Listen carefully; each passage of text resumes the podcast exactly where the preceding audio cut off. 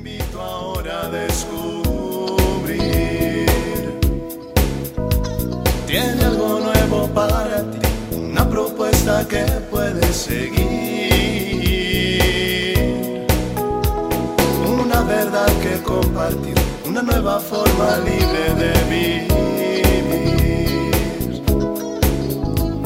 Un sencillo estilo de servir, el camino hacia la santidad. Hola, qué gusto saludarte en otra cápsula de paz y bien. Vamos a invocar al Espíritu Santo para que nos acompañe en estos minutos de reflexión, de paz y de encuentro con Jesús. Pues fíjate que estaba viendo una, una serie y me quedé reflexionando sobre un aspecto que es pues bien importante en nuestra vida. Es una serie que pues tiene un tinte así medio apocalíptico, ¿no? Donde eh, pues hay una tercera guerra mundial y se está restaurando un país debido a la, a la guerra que se vivió. Y entonces eh, pues todo se controla, se tiene control de pues, los alimentos, del agua, se racionaliza el trabajo, la gente pues, tiene que tener sus carnets de identidad y en una de las escenas una familia eh, pues le empiezan a explicar a uno de los niños que pues no siempre había sido así, que la vida era diferente y que pues lo que más se extrañaba pues era esa libertad para poder ir y andar donde uno quisiera, porque pues obviamente había toque de queda y no se podía andar ah, pues hasta ciertas horas, ¿no? Y ahí fue donde me quedé yo pensando lo importante y a veces lo que uno tiene y no lo valora, ¿no? En el día a día nuestra vida se vuelve rutinaria, se vuelve monótona, se vuelve a veces robotizada, ¿no? Hacemos eh, lo mismo y no nos vamos dando cuenta de cosas que qué pasaría si no las tuviéramos. Y pues yo siempre he mencionado, me he dado cuenta que el regalo más grande después de la vida que nos da Dios, pues es la, la libertad. Y cuando se priva de esa libertad, pues entonces todo se vuelve diferente. La libertad es ese regalo de Dios para que nosotros libremente escojamos el bien, el mal, la virtud, el pecado, a Dios o al diablo, ¿no? Dice ahí segunda de Corintios 3:17, ahora bien el Señor es el Espíritu y donde está el Espíritu del Señor, allí hay libertad. ¿Por qué? Porque no solamente el perder la libertad física, cuando se te restringe la vida, pues que es algo doloroso, ¿no? Decir, imagínate, no puedo salir a la calle, hay toque de queda, no puedo cruzar hacia tal sector porque mm, está vigilado. O sea, toda una restricción de vida y que dices, pues eso no es vida, ¿no? Entonces, cuando nosotros nos esclavizamos, cuando perdemos esa libertad, es convertirse en, en un esclavo. Y quizás todos padecemos esta esclavitud porque pues la gran misión del mal ha sido esclavizarnos. El vivir una vida sin reglas pues nos encadena el pecado. Y por ejemplo la desobediencia pues es el camino de la esclavitud, cómo se pierde esa libertad pues en la entrada nos dice ahí ese libro del Génesis donde el pecado eh, hace que nos convirtamos en esclavos. Ahí Adán y Eva nos dice que le creen más al diablo que a Dios, ¿no? Cuando les dice que eh, Dios pueden comer de todos los árboles que hay aquí. Mango, plátano, guayaba, no sé qué tantas frutas, menos de uno. Y el demonio los tienta, el mal los tienta, le dice, no hombre, pues es que te dice eso porque no quiere que seas como él. Entonces, Adán y Eva le creen más al diablo que a Dios. Desobedecen a Dios. Y eso, cuando se dan cuenta de lo que han hecho y del pecado, al sentir esa vergüenza, pues entonces quieren vivir separados de Dios, se esconden de Dios. Mucha gente no quiere vivir cerca de Dios y se siguen dejando seducir por el pecado pensando que el pecado es libertad, porque mucha gente se aleja de la iglesia porque piensa que todo es restricción, porque todo es prohibición, que no da libertad, que a veces sofoca con tantas cosas que la iglesia dice que no. Pero pues no es sino seguir lo que la palabra de Dios nos dice. Por ejemplo, Juan 8, 34, 35 dice, Jesús les respondió, en verdad, en verdad les digo, todo el que comete pecado es esclavo del pecado.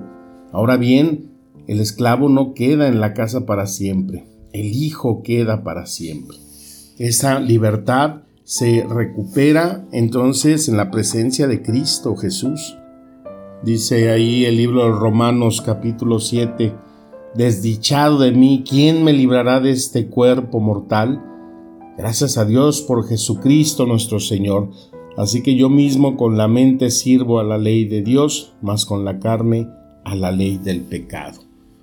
Ese clamor de Pablo cuando pues sabe que la cadena del pecado pues nos tiene allí anclados mas, sin embargo, también Cristo pues nos da llaves, ¿no? Las llaves que nos eh, conectan con el cielo, cuando dice todo aquello que se ate aquí en la tierra, todo aquello que busquemos para consolidarnos en esa estadía con los, lo celestial, pues se da por ejemplo, en esa llave de oración, en esa llave de fe, en la que, pues, en esa oración nos reconocemos débiles, pecadores, necesitados de, de la gracia.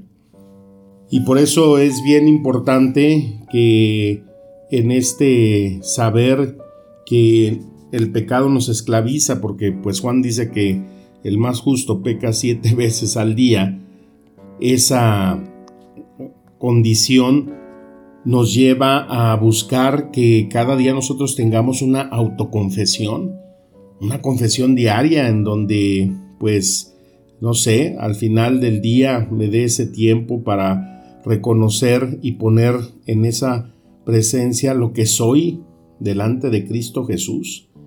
Esto es aparte de, de un eh, encuentro con Él a través de la confesión sacramental, pero día con día esto me ayuda para ir creciendo, para ir tratando de identificar cuáles son esas cadenas que el pecado me va poniendo y me va restando mi libertad.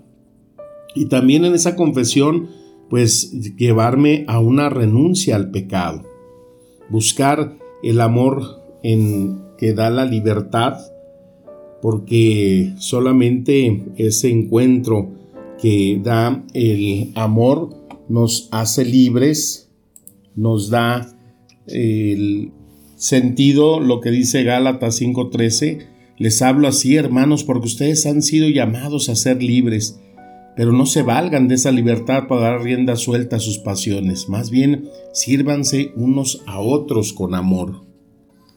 Y esa búsqueda de la libertad en el amor pues también eh, busca y exige esa fidelidad, pero nadie puede ser fiel a una búsqueda de libertad cuando vivimos esclavitudes, ¿no?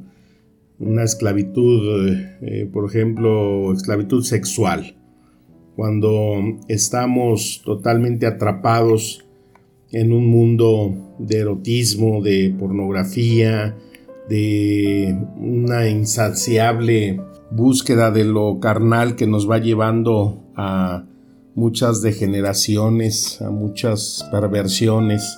Como dice Pablo en la primera de Corintios 6:12, todo me está permitido, pero no todo es para mi bien.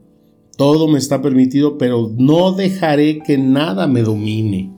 Ya habíamos hablado en otra cápsula de lo importante que es combinar la oración con el ayuno, ayuno que nos ayuda a identificar, a intensificar la oración y poder ir desterrando este tipo de esclavitudes, de cadenas. Entonces eh, tenemos que identificar cuáles son esas cadenas, ¿no?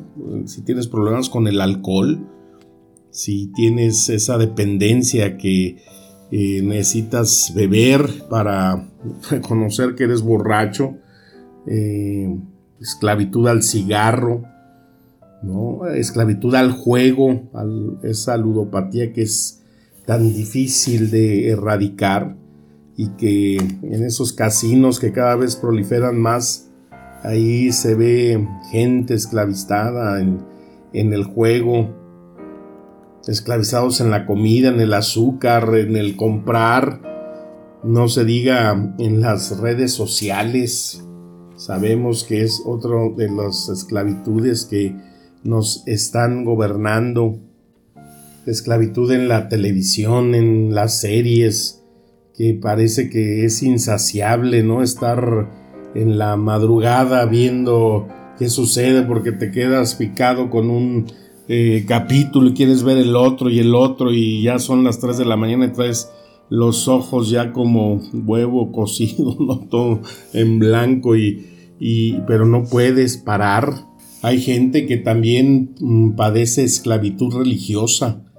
Esa gente que está siempre viendo el pecado de los demás o aún los mismos em, pastores, los mismos sacerdotes, predicadores que manipulan a través del miedo, que todo lo ven pecado, que en todo ven demonios, donde les platicamos una vez de una señora, ¿no? Que en una iglesia que iba, que la eh, corrieron que porque se había pintado el pelo de un color que era ofensivo a Dios. ¿Cómo podemos saber que es eh, un color de pelo ofensivo a Dios, no? un absurdo donde se te dice cómo debes de vestirte, cómo debes de comportarte, cómo eh, debes de conducirte, tu ofrenda, todo aquello que es agradable a Dios y que si no es pecado y que si no es condenación, todo eso se convierte también en una esclavitud religiosa. En esas épocas de rebeldía en la juventud, pues que uno no quería acercarse a la iglesia, que porque si traías el pelo largo era pecado, que si usabas pantalones de campana era pecado, que si ibas a fiestas con los amigos era pecado, que si tenías novia no, pues cállate, que eh, no podías ni tocarle la mano y que eso te iba a conducir al infierno.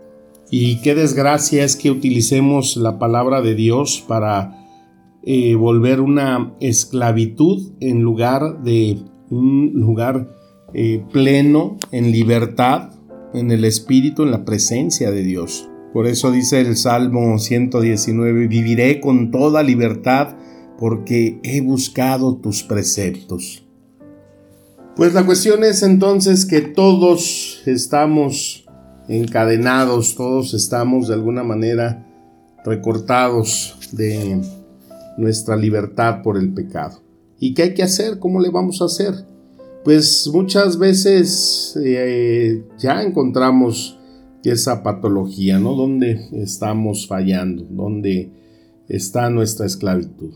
¿Qué podemos hacer?